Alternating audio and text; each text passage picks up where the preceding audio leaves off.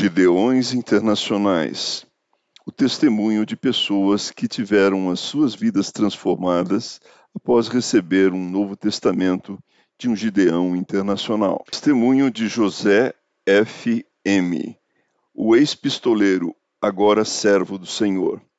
Em 1965, em viagem pelo estado de Mato Grosso, no município de Cáceres, dei carona para um homem que portava na cintura uma garrucha de dois canos longos uma peixeira e na mão uma carabina. Na região aquilo era normal. No caminho de cento e poucos quilômetros, passei a contar o que o Senhor Jesus fez em minha vida, da grande salvação, misericórdia e bondade que ele oferece aos homens. Testifiquei de Cristo e do seu poder. Ao final de mais de duas horas, com lágrimas nos olhos, o homem me contou que estava indo matar um fazendeiro da região. Ajoelhamos na presença do Senhor e oramos ele se arrependeu dos seus pecados e aceitou a Jesus como Salvador.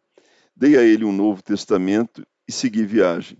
Quase dois anos depois, de volta a Cáceres, recebi a feliz notícia que o ex-pistoleiro, agora servo do Senhor, era dirigente de uma congregação em Mirassol do Oeste, produzindo muitos frutos pela transformação e poder de Deus em sua vida.